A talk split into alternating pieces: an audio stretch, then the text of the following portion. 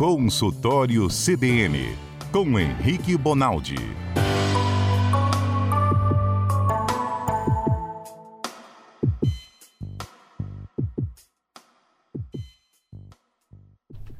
Henrique Bonaldi é um médico super gente boa e atencioso e paciente. Ele é médico, mas ele é paciente no sentido de ter paciência, paciência e nos explica tudo com a maior boa vontade aqui. Então, amigo, tá com alguma dúvida, tá com dor, tem um remédio que não acha que não tá fazendo efeito, seja lá o que for no seu corpo, Tá ou em alguém perto de você. Esquece negócio de íngua, Adalberto.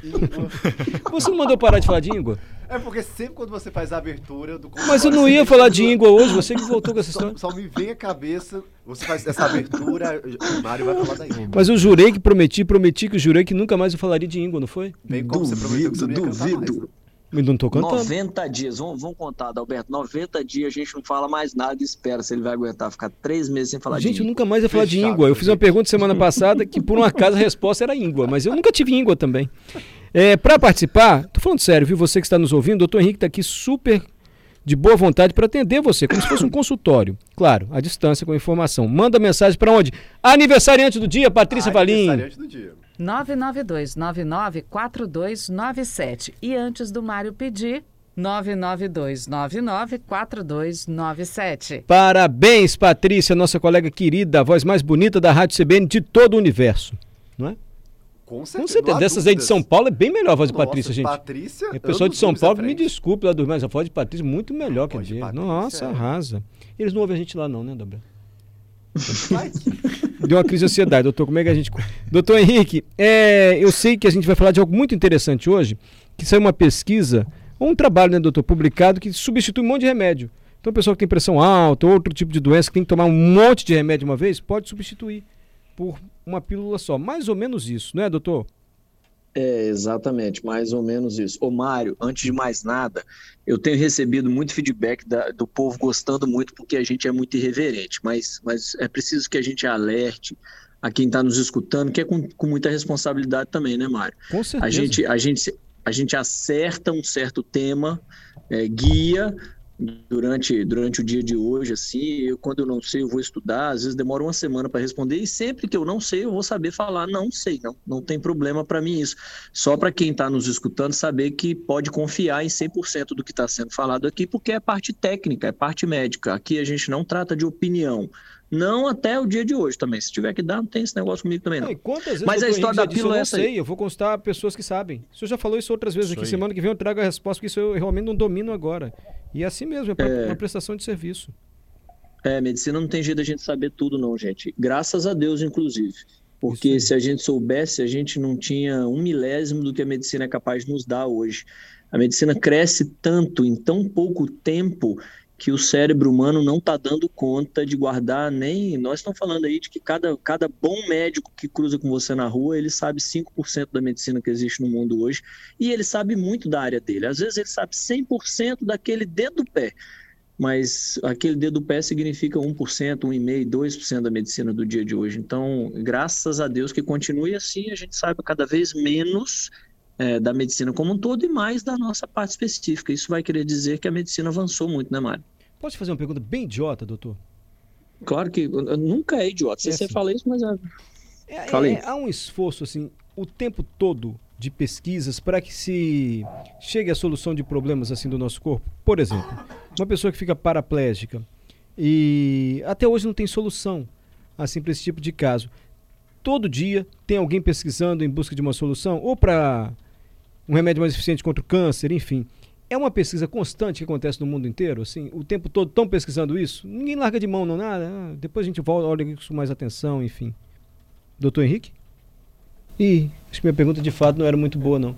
Mas não é, tem coisas tá que. Tá escutando? Agora tô, tô. Você ouviu minha pergunta, doutor? Doutor Henrique? Ih, rapaz. Doutor? Vamos retomar o contato com o doutor Henrique Bonaldi. Daqui a pouco ele vai falar sobre esses, essa substituição. Em vez de vários comprimidos, um só. Doutor, tá me ouvindo agora? Tô, tô, normal. O senhor chegou a ouvir minha pergunta? Ouvi, todinha, sem problema nenhum. Ah, se não tivesse ouvido, nem ia fazer de novo, porque eu achei ela meio idiota. Mas, enfim, porque o senhor falou... Não, ela não é idiota, não. O, o Mário, ela não é idiota e ela dá um podcast de quatro horas seguramente. Deixa eu falar. Acho que nós vamos ter até que pedir para quem está nos escutando ter um pouquinho de maturidade para entender. É tá. assim, ó. Na área, na área da saúde, tudo é estudado a todo tempo. Certo? É, é, das doenças mais raras até as doenças mais frequentes, daquelas que têm mais impacto econômico até as que têm menos. Mas é, uma coisa é verdade: é, quem mais estuda e melhor estuda as doenças são as grandes universidades, patrocinadas às vezes pelos grandes laboratórios. É, e isso envolve uma questão óbvia se eu tenho, por exemplo, a doença cardiovascular é a doença que mais mata no mundo. Ninguém, nada mata mais do que infarto, AVC, doença de vaso e coração. Dito isso, o mundo inteiro presta muito mais atenção nisso. Primeiro, por um motivo óbvio, e, e o primeiro motivo que é quanto mais rápido e melhor eu resolver isso, menos gente no mundo vai morrer de um impacto muito maior do que uma doença que mate muito menor número de gente. E o segundo motivo, que é a hora da maturidade, é entender que para a indústria farmacêutica, para a indústria que, que faz os estentes, para a indústria que faz os aparelhos diagnósticos, para as indústrias que fazem as coisas que operam, que fazem a cirurgia, vale muito mais a pena para ela o empenho, o esforço e o gasto para esse tipo de doença que mata mais que para doença que mata menos. Então, é, uma sugestão de leitura aí é, é, O Médico de Homens e de Almas, né? Esse livro trata muito bem da história da medicina e tem um momento é, dramático no livro, assim, que você fica agoniado, porque ele te mostra que até a década de 80, aqui atrás da gente, há 20, 30 anos, a gente não tinha o desenvolvimento para drogas, para oncologia, para câncer, como a gente está tendo agora. Porque era uma doença que, na opinião é, tanto do número de mortos quanto do, da, da indústria farmacêutica, ela, ela, ela, ela gerava é, negatividade, tanto comorbidade como morbidade, como mortalidade, muito baixa. E aí os caras não investiam. Então, o grande investimento vem a partir da década de 80, 90, principalmente agora nos anos 2000. Então, isso, isso é cíclico, vai acontecer. E sempre que a gente estiver perto de uma doença que mata muito, vou dar o exemplo do Covid, meu Cristo. É uma doença avassaladora supernova que em 11 meses tinha um cara levantando a mão falando que tinha vacina. Isso é recorde no mundo. Não, não se viu isso no mundo em outra ocasião qualquer.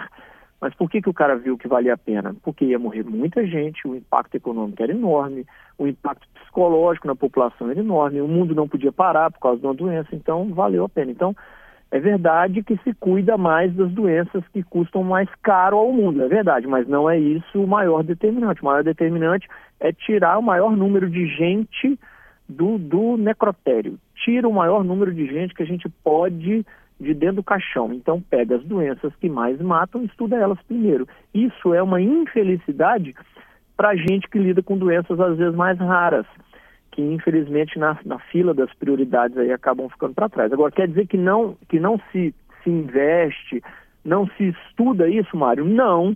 Tanto é verdade que mesmo nas doenças raras a gente tem avanços mensais aí em termos de terapia para melhorar esses indivíduos. Entendi.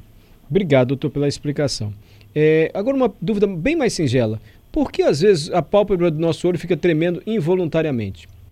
O senhor sabe como é que é isso é isso? Não sei. Isso acontece na, na, no, na, ponta do olho, isso acontece aqui no, perto da, da dobrinha do cotovelo, puxando o bíceps.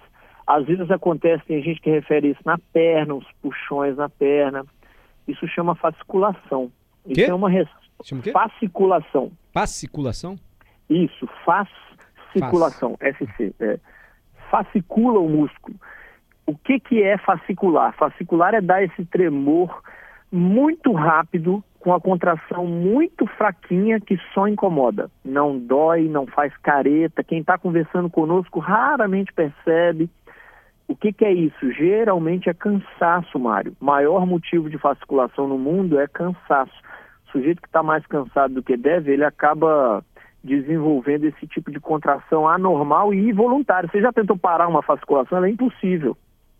Uhum. Você faz de tudo um físico, pouco e aquilo cansaço não mental para. também, doutor? Só o cansaço físico? Mental também? Não, é, não, não, não. Cansaço como um todo. Fadiga aliás, mesmo. Mário, aliás, é mais comum estresse e cansaço mental do que cansaço físico. Olha. Você não pega o cara depois da aula de crossfit e vê ele fasciculando, não. Você vê o cara geralmente depois de plantão, depois de um estresse emocional muito grave. É muito comum e acompanhante de, dentro de hospital. Então, fulano de tal tem a mãe internada. Você chega lá no outro dia, de vez em quando tem um caboclo desse que fala, doutor, tem um trem tremendo aqui no meu olho, o que, que é isso? É porque o cara passou a noite inteira acordado, não está acostumado com isso. Então isso é, mas existe a fasciculação patológica mesmo assim, por doença. E aí algumas doenças neuromusculares de cunho neurológico de cunho muscular, às vezes dão essas fasciculações também. Ela pode ser inclusive início de algumas doenças. Então quem está tendo mais do que deve, quem está percebendo que está tendo fasciculação em mais de um grupamento muscular, ah, antes eu tinha só no olho direito, agora eu tenho no olho direito, na perna, num pedaço do dedo aqui, minha nuca, aí precisa começar a procurar ajuda. Ou tem fasciculação e mais alguma coisa, ó, além de fascicular, eu estou sem sentir minha mão direito, estou aqui com dificuldade para urinar. Sentiu um trem a mais do que a fasciculação, sentiu ela em mais grupos, ou mais do que deve, está te incomodando, procura o médico, que às vezes vale a pena dar um diagnóstico, ainda que seja para, se Deus quiser, na maioria das vezes o cara vai te falar, não é nada não, que você está cansado, pronto, volta para casa feliz. Agora, é curioso como é que mente e corpo físico e está tudo ligado, né, doutor? Você vê o cansaço mental faz tremer a pálpebra do olho involuntariamente. Mário, ah, em 1812, nós falamos aqui, nós quase chegamos nesse assunto, eu ia achar massa, mas a gente não conseguiu, na outra semana a gente teve que trocar de assunto. Espiritualidade, a gente estava falando de espiritualidade, a Adalberto é capaz de lembrar disso. No dia, eu ia falar para vocês isso e eu não dei conta. Existe um capítulo na diretriz de cardiologia, de prevenção de doença cardiovascular, mostrando que a espiritualidade é um dos pontos principais e melhor definidos em termos de ciência para proteção cardiovascular. Olha que coisa fantástica. Então, há 10 anos atrás, 20 anos atrás, que, ah, será que, será que? Hoje não só está comprovado cientificamente que a espiritualidade tem completa é, relação com a sua saúde física do seu coração, como ela está escrito lá. Se você abrir aí diretriz de, de cardiologia em prevenção, você vai ver que tem um capítulo só disso, falando tamanho e importância. Olha. Então é verdade, corpo, mente e espírito. A gente tem que estar bem na, nas três coisas. Mas, é raro, mas né? A espiritualidade é, é, desculpe, a mim parece um pouco vago. É, é, é, não é ir à missa, essas coisas assim. O que é exatamente espiritualidade que faz bem para o coração, doutor? Quer dizer, é ir à missa não, também? Não. É ir à missa também é, não. encontra ali a paz, não é isso? Não, é, como diz minha mãe, é tirar a Bíblia debaixo do braço e pôr ela no coração. Não tem nada a ver com frequência que você vai à missa, não. Pode ir na missa todo dia. Se você não vai ler nada, meu amigo, você, você vai morrer de infarto mais rápido que todo mundo, se Deus quiser, inclusive. Fala Mas isso não, não, doutor, pelo amor de Deus. Não é sobre isso. Não, não só vai cuidar, não vai morrer não, a pessoa vai ficar boa. Não, não, tô brincando, tô brincando, claro, tô mas brincando. é só para é só para explicar que é, não é a frequência, não é a sua escolha religiosa, não é o quanto você defende isso ou aquilo, não é, o, não é o tanto que. Não é nada disso, não é a sua participação na igreja, nada disso. É espiritualidade no, no sentido amplo da palavra. É para você Entendi. ser literalmente paz de espírito, é, um né? bom espírito. Isso aí, paz de espírito. Posso resumir se não querer mal aos outros, doutor? Você é uma pessoa boa? Não entendi podemos dizer assim, não querer mal aos outros, não guardar Isso, mágoa. Rancor. É, praticar o bem, gente. Praticar Isso o bem. É bem, o bem fisicamente comprovado, hein? É, é verdade mesmo. É, é, é uma condição comprovada cientificamente. Gilberto Moraes, fala para o doutor ficar tranquilo que a gente entende tudo. Essa forma dinâmica, especializada dele de falar as coisas complicadas nos ajuda demais. E o jeito mais descontraído facilita para a gente. São assuntos graves, mas ele explica de um jeito que dá uma tranquilidade. Estou falando, doutor? Fica tranquilo, isso dá uma prestação de serviço aqui na CBN. Tá bom? Benza a Deus. Que tem hora que eu acho que nós vamos ser presos, que eles vão mandar nós embora. Deus me livre ser preso, não cometi crime nenhum. Eu, hein? Estou tentando ajudar os outros. Ô, doutor, eu vou para o seu tema aqui dos remédios ou dou prioridade aos ouvintes? Uai, vamos para os ouvintes sempre. Quer dizer, na minha opinião, Mário, mas vocês que mandam. Não, quem manda é o senhor, eu sou médico. Manda, a gente obedece aqui. A gente presta atenção no que o senhor fala. Olha lá se o senhor fala, hein? Olha que ele fala. Leva muito a sério. Sara, boa tarde, gente. Pergunta para o doutor sobre diverticulite. Mamãe está internada. Deu uma crise em mamãe de diverticulite. Sara, saúde para sua mãe. Força, hein? Ô, Sara, é o seguinte, diverticulite, sempre que termina em it, independente de for amidalite, sinusite, sempre que terminar em it, nós estamos querendo dizer inflamação. Às vezes, nós nem estamos falando de infecção associada. Quer um exemplo? Por exemplo, tendinite.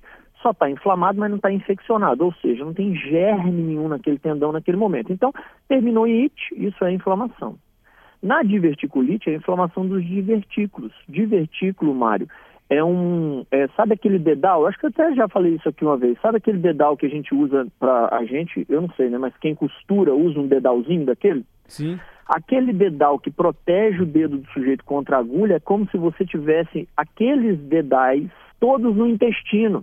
Na parede do intestino, no tubo de PVC que é o seu intestino, é como se você tivesse essas bolinhas para fora. E aí fica um acúmulo, fica uma região de acúmulo, umas criptas fica como se fosse um, uma, um lugarzinho onde param alguns, alguns algumas coisas que você não queria que parasse lá. Por exemplo, quem tem diverticulose, que é o nome da doença crônica, quando ela não está inflamada, recebe a orientação do médico assim, ó, oh, não come milho não. Por que, que não é para comer milho? Porque aquela parte de fora do milho, ela ou não é digerida ou é digerida com muita dificuldade. Então, às vezes, aquilo para lá dentro daquela caverninha, dentro daquela cripta, Sim. dentro daquele dedalzinho lá. E aí aquilo é que inflama. Quando aquela bolsinha inflama, a gente chama isso de diverticulite. E como ela é uma bolsinha que foi criada para fora desse tubo, eu não sei se, eu tô, se, se quem está nos escutando está conseguindo desenhar isso na cabeça. A parede é muito mais fraca do que a do tubo normal.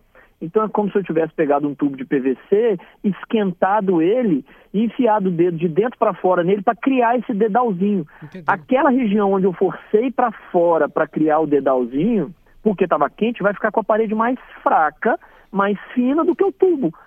Então, infelizmente, diverticulite é um dos fatores de risco para romper o intestino e fazer o que a gente chama de abdômen agudo inflamatório. O que, que é isso? É, é, inflamar o abdômen todo porque um conteúdo fecal, um conteúdo cheio de fezes, caiu dentro da cavidade. É isso que está acontecendo com a mãe da Sara? Não sei, tomara que não seja. Mas a gente trata e se preocupa com a diverticulite, Mário, por conta disso, porque é uma inflamação numa região que fica muito friável, muito fraquinha e existe o risco de complicações graves e severas. Então, você interna o cara, trata ele imediatamente. Às vezes, você consegue fazer um tratamento até em casa, assim, mas com antibiótico bruto, rápido, não pode esquecer de tomar dose nenhuma, que, que é o jeito que a gente tem de segurar o processo, tira a inflamação do local e vai viver a vida normal de novo. Sara, Tamo junto aí, torcendo pra sua mãe, tá? Há de ser nada, não há de sair logo do hospital. Delbert, diverticulite, meu pai teve, viu? Quando estourava, ele sangrava. Sangrava muito, diz o Delbert. É isso aí. Naquela, nessa mesma paredezinha, Mário, que a gente cria esse, essa criptazinha, esse dedal, é, você também acaba esgarçando o, o, o, vaso que passava ali por cima, né? Uhum. Ao longo desse tubo de PVC, que é o seu, que é o seu intestino, passam os vasos sanguíneos, que são os vasos que pegam para ele água, nutriente, alimento. E aí, às vezes, você faz isso em cima de um vasinho. Aí é muito comum sangramento desses vasinhos. E é danado, às vezes, para conseguir achar e, e clipar ou queimar, né? Parar o sangramento. Doutor, eu acho que a gente consegue começar. Não sei se a gente consegue terminar a sua proposta hoje. Que história é essa que uma pílula substitui seis de uma vez assim? Porque é, é meio enjoar tomar um monte de remédio, né? É, ô Mário, substitui 239, assim, o médico é que vai saber se vale a pena ou não ele, ele, ele juntar tudo numa só. É o seguinte, é. um dos maiores motivos no mundo para a gente não obter sucesso nas terapias que a gente quer, por exemplo, trata, tratamento de pressão alta. Você fala pro cara, ó, sal zero, vai fazer sua atividade física, emagrece, tenta melhorar seus hábitos, durma melhor e tome remédio. Um dos jeitos que o cara tem de burlar e não se tratar é não tomar o remédio do jeito certo. Isso não é incomum, Mário. Isso acontece. E aí, os caras resolveram estudar isso nos últimos anos aí para tentar entender, porque não vale a pena você ficar criando remédio e ele não fazer efeito. Começa a parecer que é o, a culpa do remédio. Então, o que, que os caras viram? Que um dos motivos para o sujeito não tomar remédio é que ele toma 10 remédios por dia ele toma 10 remédios por dia, dividido em 6 em 6 horas, ele, ele, tem que parar a vida dele quatro vezes por dia para ir lá tomar 3, 4 remédios. E isso faz com que o sujeito, isso chama polifarmácia. Isso faz com que o sujeito acaba não aderindo ao tratamento que você propôs. Ó, oh, cara, certeza. você vai tomar esse remédio aqui, mais esse aqui, mais esse aqui, lá pelas tantas ele volta no consultório e fala, doutor, só estou tomando esse. Primeiro porque nós estamos num país onde já é difícil arranjar o remédio. Segundo, que, que às vezes, em alguns locais nesse país, Mário, a gente não tem situação socioeconômica, cultural, para fazer o cara entender que ele precisa tomar remédio. Isso também é uma verdade. Sim. E terceiro e importante é que às vezes ele tem doença o bastante para ter que dar 10, 15, 30 remédios para o cara, entendeu? Aí os caras viram que esse era um problema, então vamos fazer o seguinte, vamos juntar tudo numa única pílula e vamos dar para o sujeito um único remédio. Põe aí tudo quanto é substância dentro, fazendo favor. Aí o cara botou tudo quanto é substância e acompanhou dois grupos. Ó, você aqui vai tomar os 11 remédios que você sempre tomou na vida e você, que é o mesmo perfil de paciente, com os mesmos 11 remédios, toma aqui uma única pílula e reduzir mortalidade. Eu consigo matar o cara menos quanto melhor ele toma remédio. E tornar uma única pílula ao invés de 11, tomar uma única pílula ao invés de 11, facilita ele aderir ao tratamento e fazer o tratamento da forma correta. Então, doutor, qual é a moral dessa história? isso antes? É fácil botar tudo numa pílula que você me desculpa, mas isso está na cara, né? Não, gente? Mário. Ah. Não, mas sempre foi pensado. Isso nunca ah. deixou de ser pensado. Mas eu não tinha antes um estudo mostrando para mim, ó, é verdade. Ah, tá. Morre menos. Ah, agora o estudo comprovou que diminui a mortalidade, e... diminui o número de remédios. Agora eu tenho certeza de Entendi. que faz diferença. Então na medicina tem muito disso? Sabe, Mário? Às vezes a coisa é óbvia, assim, nossa, mas é óbvio, é, é óbvio, mas não está comprovado. Se não está comprovado, a gente não pode pensar é, tão certamente nesse óbvio aí. Entendi. E aí o que, que, é legal a gente falar isso em, em rede estadual aí, num, num, veículo como a CBN? É importante porque quem está nos escutando que toma quatro ou mais comprimidos por dia tem o direito de ir lá beliscar o seu médico e falar assim, nego, você salva uma pátria minha aqui fazendo favor, bicho. Escutei o Bonaldo falar lá, ó, que quatro remédios ou mais, porque eu já não estou dando conta de tomar. Podemos tá falar tomando... assim com o médico mesmo, doutor? Posso falar, ah, doutor, tem jeito de você diminuir isso aí, concentrando. Posso falar assim para ele? Tem jeito mesmo? Tem, tem, porque ele, é, Mário, até porque ele vai te falar assim, ó, no seu caso, Mário, não tem, por causa ah. disso, disso, disso. Às vezes é um remédio que só pode tomar de manhã, que você toma com outro que só pode tomar de noite. Então tem isso, não são todos os remédios que isso é uma possibilidade. Mas se você toma, isso é importante também, Mário, se você toma 11 remédios e está super bem tomando remédio, não muda a sua fórmula, meu amigo. Se você está indo bem com 11, fique com 11, porque um pouco da efetividade das medicações, Mário, eu acabo perdendo quando eu junto todas hum, em uma só. Hum, Vou te dar um exemplo de uma medicação que prioritariamente a gente usa à noite, mas que às vezes a gente faz o combo e manda o cara tomar de manhã, que é a estatina. A simvastatina, a rosuvastatina, ela preferencialmente ela deve ser tomada à noite. E aí, às vezes, quando você vê que o cara não está tomando, você junta num só, fala, quer saber, bicho? Junta num só e toma tudo de manhã, fazendo favor. Funciona, funciona, mas perde muito, a gente chama de biodisponibilidade. O tanto que seu organismo consegue absorver quando você dá essa droga de manhã é menor. Então, quem hoje toma 39 comprimidos e está indo bem, fica quieto na sua aí, bicho. Não muda, que você está indo bem. Tá. Agora, quem não está conseguindo, antes eu diminuir do que não tomar. Então é melhor eu concentrar tudo em um, dois remédios por dia, e isso vai favorecer ao indivíduo a aderir ao tratamento. Consequentemente, ele controla melhor aquela doença dele e, consequentemente, as consequências da doença são muito menores que ela está sob controle. Ótimo, doutor Henrique, eu preciso encerrar, mas o quero só deixar aqui o Maurício dando parabéns para o senhor. Eu entendo com clareza quando o senhor usa essas analogias, facilita muito a compreensão. Adelson, sua dúvida está aqui. Tiago, sua dúvida está aqui. Hamilton, sua dúvida está aqui. Lázaro, sua dúvida está aqui. Semana que vem, na próxima quarta, terça. Terça-feira hoje. Terça-feira a gente pergunta para o doutor Henrique. Desculpa, doutor, e muito obrigado Imagina, mais uma gente. vez. Imagina, vão com Deus, boa semana para todo mundo, até semana que vem.